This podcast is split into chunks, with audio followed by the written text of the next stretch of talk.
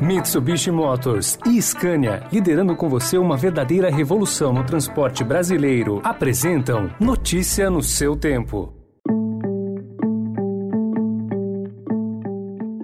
Oi, bem-vindo, bem-vinda. Começa agora mais uma edição do Notícia no seu tempo, podcast produzido pela equipe de jornalismo do Estadão para você ouvir em poucos minutos as principais informações do jornal.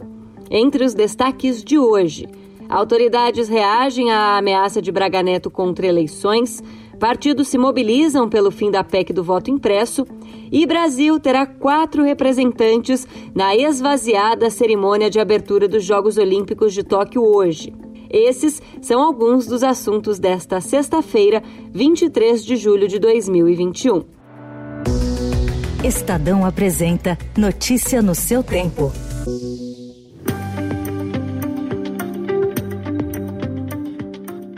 Integrantes dos três poderes reagiram ontem às revelações do Estadão de que o ministro da Defesa, general Walter Braga Neto, disse que não haverá eleição em 2022 caso a proposta de emenda constitucional instituindo o voto impresso não seja aprovada pela Câmara. O Estadão apurou que seis dos onze ministros do Supremo Tribunal Federal discutiram ontem a redação de uma nota conjunta em nome da Corte, repudiando ameaças ao processo democrático do país, mas desistiram depois de Braga Neto se manifestar. O Ministério da Defesa reitera que as Forças Armadas atuam sempre e, e sempre atuarão dentro dos limites previstos da Constituição, comprometidas com a sociedade com a estabilidade institucional do país e com a manutenção da democracia e da liberdade do povo brasileiro.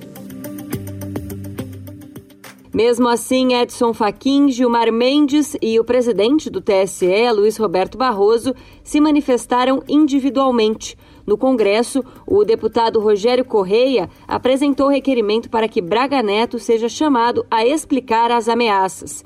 Os pedidos de investigação também bateram à porta do Procurador-Geral da República, Augusto Aras. O presidente do Senado, Rodrigo Pacheco, repudiou qualquer tipo de incerteza sobre a realização do pleito do ano que vem. E o governador de São Paulo, João Dória, afirmou que as instituições do país são sólidas e que haverá eleições em 2022. Declaração semelhante à do vice-presidente Hamilton Mourão. Não acho que vai ter eleição, pô. Quem é que vai proibir eleição no Brasil, pô? Por favor, gente. Isso aí. Nós não somos república de banana, pô.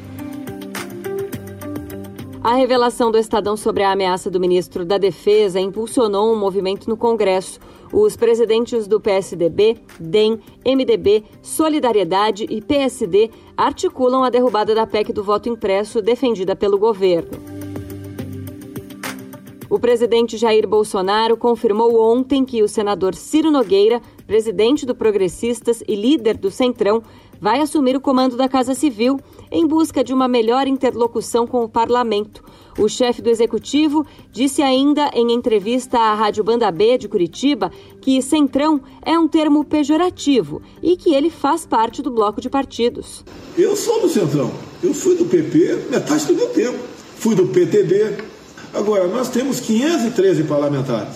O tal centrão, que eu chamo de, eu chamo de pejorativamente disso, são alguns partidos que lá atrás se uniram na campanha do Alckmin e ficou então é, rotulado centrão como algo pejorativo, algo danoso à nação. Não tem nada a ver. Eu nasci de lá.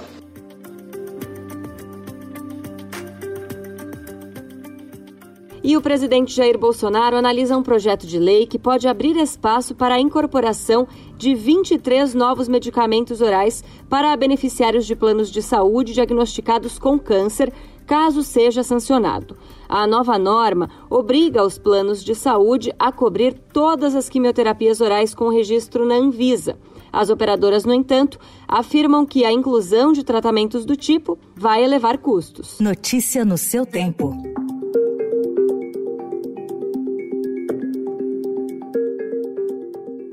Outra notícia relacionada à saúde: o fundo responsável pelo fornecimento da vacina anti-Covid Sputnik V solicitou ontem a governadores de estados que representam o consórcio Nordeste que lhe deem prazo até hoje para informar sobre o envio do imunizante após uma declaração do ministro da Saúde, Marcelo Queiroga, indicando que não incluiria a Sputnik V no Plano Nacional de Imunizações. Não temos a necessidade dessas doses adicionais desses dois imunizantes que obtiveram essa licença de importação. Notícia no seu tempo. As principais notícias do dia no jornal O Estado de São Paulo. E em 20 segundos, a esvaziada festa de abertura dos Jogos Olímpicos de Tóquio e o sonho da viagem depois da vacina. Desbravar um terreno difícil, apreciar paisagens ou encontrar novos destinos. Não importa o destino que for explorar, a Mitsubishi Motors tem um 4x4 para acompanhar qualquer aventura. Conheça os modelos em mitsubishimotors.com.br.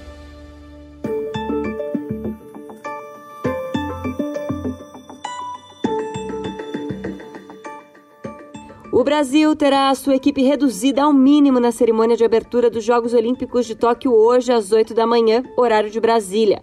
A decisão ocorre para evitar riscos aos atletas que vão competir no Japão.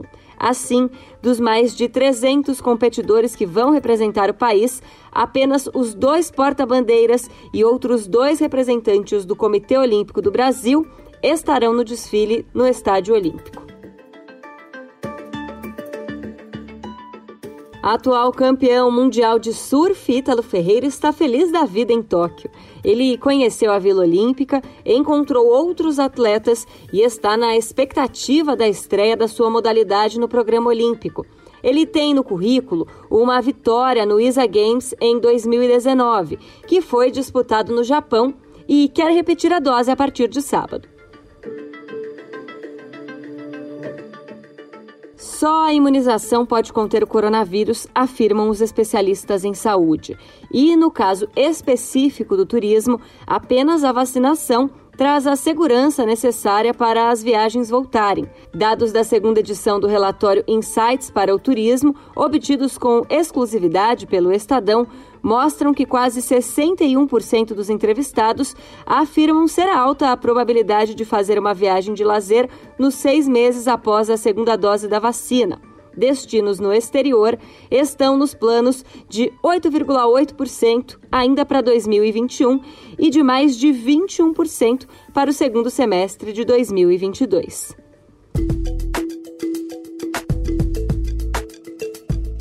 Essa foi mais uma edição do Notícia no seu Tempo. A apresentação e o roteiro são meus, Adriana Simino, a produção e a finalização do Felipe Caldo. E o editor de núcleo de áudio é Emanuel Bonfim.